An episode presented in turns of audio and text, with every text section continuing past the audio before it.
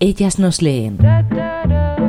Un espacio donde las historias sáficas cobran vida en las voces de sus autoras. Hola, soy Prado G. Velázquez, autora de las novelas La gran aventura de Silvia, Tierra de Sol y En blanco y negro. Además, también he participado en, antologías de relatos junto a otras autoras, como por ejemplo Locas y Perversas, que nos den la cura, y una antología eh, de relatos de género negro titulado Lloret Negre. Quiero darle las gracias a Inaud Radio por haber, eh, habernos propuesto a, a, las autoras a poner voz a las, a las cosas que escribimos, a novelas, relatos.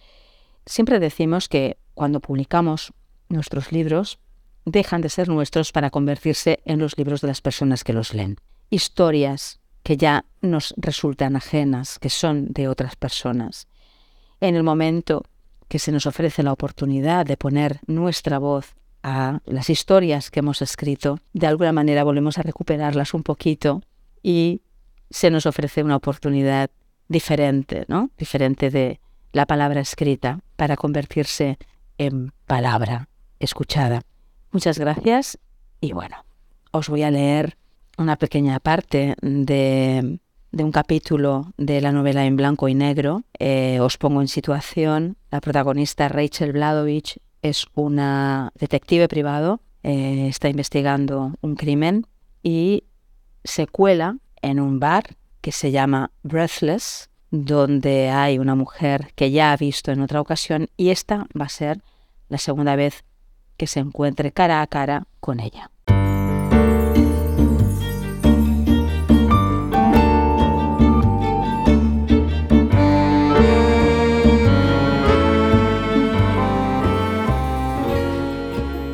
Yo tenemos algo pendiente. ¿No es así? Maulló desde lo más profundo de la garganta, el peligro deslizándose por sus palabras. ¿Te vas a echar atrás? Me dejó tan perpleja que no supe qué responder. ¿Así se ligaba a las chicas? ¿Estás asustada? Sí, farfulle con sinceridad. ¿Sí a qué? ¿Te vas a echar atrás? ¿O estás asustada? Depende Sonreí, parpadeando varias veces en un intento de recuperar la seguridad. ¿Qué otra cosa podía hacer? En ese momento el revólver no era una opción y no tenía más armas que mi bonita sonrisa y mis espesas pestañas. ¿De qué depende? preguntó amenazadora, pero mi pestañeo, normalmente irresistible, no surtió efecto con ella. De lo que quieras hacer conmigo, vacilé.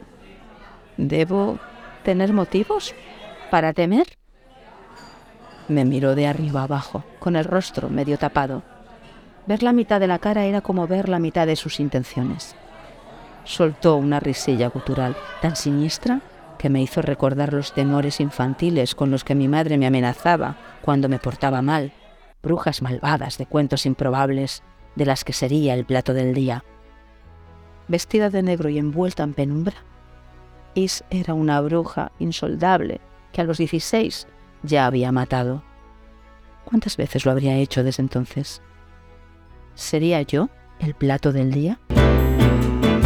Para mi desgracia, en este cuento la bruja carecía de verrugas que le afearan la nariz. Su voz no era un graznido, ni su boca una pasa arrugada repleta de colmillos afilados. Era hermosa. Y en eso radicaba su maldad.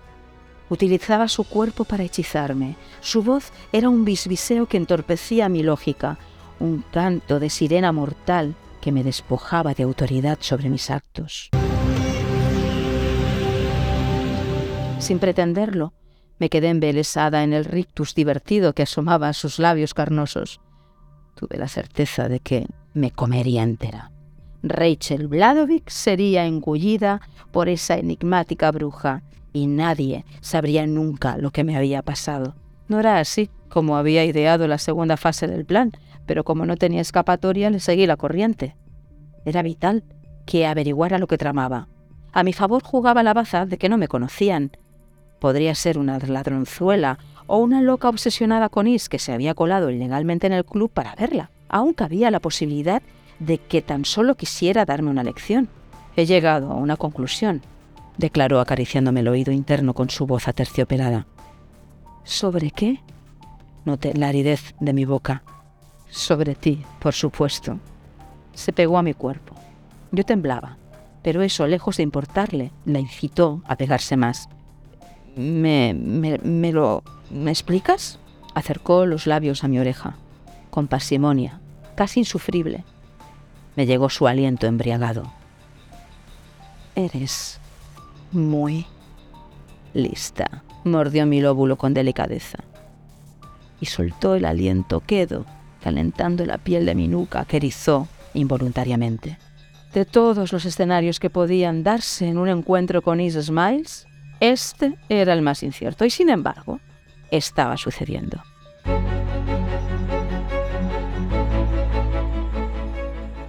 Su ojo delirante me miraba con fijeza, desnudándome el alma, queriendo penetrar en mi cabeza confusa. Tragué saliva antes de interpelar. ¿Eso es malo o, o es bueno? Depende, respondió una octava más baja, mientras sus labios se empeñaban en arrasar con fuego húmedo todo lo que rozaban, dejando un rastro de sabor a alcohol fácil de seguir. No pude retener el gemido cuando me desabrochó el primer botón de la camisa y expuso mi piel encendida. Tenía que haber previsto que se me escaparía de las manos. Esa mujer me atraía demasiado. Su aliento en mi piel era suficiente como para que mi voz ya no fuera mi voz, ni mi cerebro tampoco fuera mío. Porque si me hubiera pertenecido, habría acabado con su diversión en ese instante le hubiera atizado un rodillazo en la ingle, le hubiera puesto la semiautomática en la sien, le hubiera obligado a confesar todos los trucos que su boca conocía que me estaban volviendo loca. Me sentí como un insecto atrapado en la tela de araña, una trampa sin escapatoria. Temí que me hubiera drogado, que hubiera puesto algo en mi bebida, un tóxico anula voluntades. Como si no, con solo tocarme con la punta de la lengua, deseaba ser suya, olvidar todo lo que me había llevado allí, como si no, esa desconocida exploraba con destreza cada punto secreto que convertía mis piernas en gelatina, como si ya lo hubiera hecho antes mil veces. No creo, ronroneó. Su boca sobre la mía absorbiendo mi respiración trémula apenas a dos centímetros. No, no creo que quieras saberlo. A un centímetro a nada. Labio contra labio. Lo esperaba desde la primera vez que lo vi. Lo supe entonces. Incluso desde mucho antes había esperado aquella boca exigente y brusca sobre la mía. La había esperado toda la vida. Y tan inesperado fue aquel beso, casi robado, que me supo a poco cuando se apartó para desabrocharme más botones.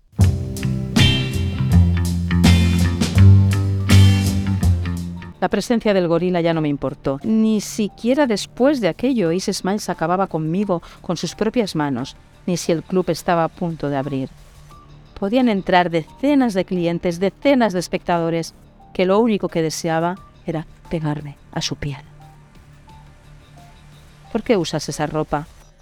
Demasiados impedimentos, se quejó. Las faldas son más prácticas, añadió sacándome la camisa del pantalón. Sí, Farfullé, intentando levantar su vestido, pero me apartó las manos de un manotazo. Era ella quien dominaba la situación. Y la dejé. Solo tenía carácter para hacer lo que ella quisiera. ¿Esto es lo que has venido a buscar? Preguntó con la urgencia, pendiente de sus habilidosas manos, que en un tris se deshicieron de la chaqueta y la camisa. ¿Y esto? ¿Forma parte de tu ropa interior? Antes de abrir los ojos, noté en la sien el cañón frío del 38. Mi corazón dejó de latir. Ella sonrió de un modo tan sugerente como fatídico. Empezó a acariciar con el arma la piel desnuda. Separé los labios para hilvanar cualquier historia, pero no, no, no dije nada. Mi voz repentinamente ausente. Ella bajó el arma despacio trazando una línea mortal por mi cuerpo palpitante. La mano libre me agarró la nuca y me sujetó con fuerza.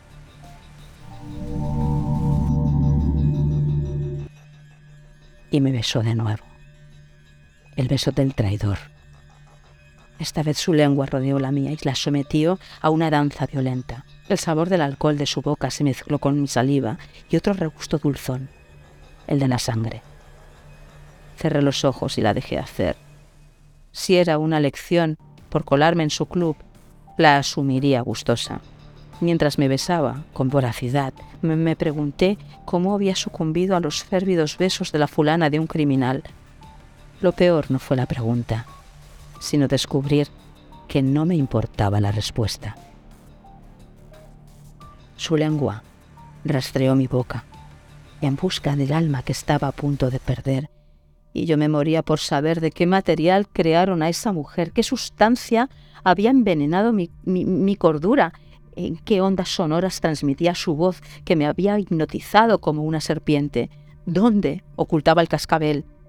Si hubiera podido arrancárselo de cuajo, me habría liberado de su influencia. Entre idea e idea inútil, hice bola 38 especial a mi entrepierna. Abrí los ojos desmesuradamente y empecé a hiperventilar. Su risa gutural resonó como en una cueva. Queriendo zafarme entonces de aquel lazo mortal, me removí entre la barra y sus brazos. Si moría, lo haría luchando. Pero ella se acercó de nuevo a mi oído y bisbiseó. Tranquila, fierecilla. No voy a liquidarte aún.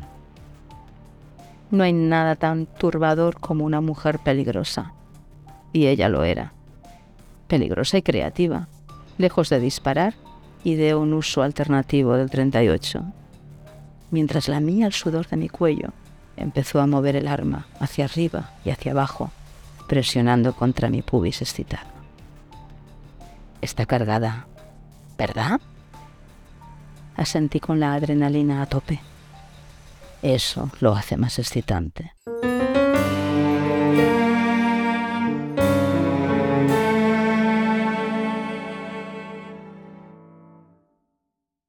Ellas nos leen. Un espacio donde las historias sáficas cobran vida en las voces de sus autoras.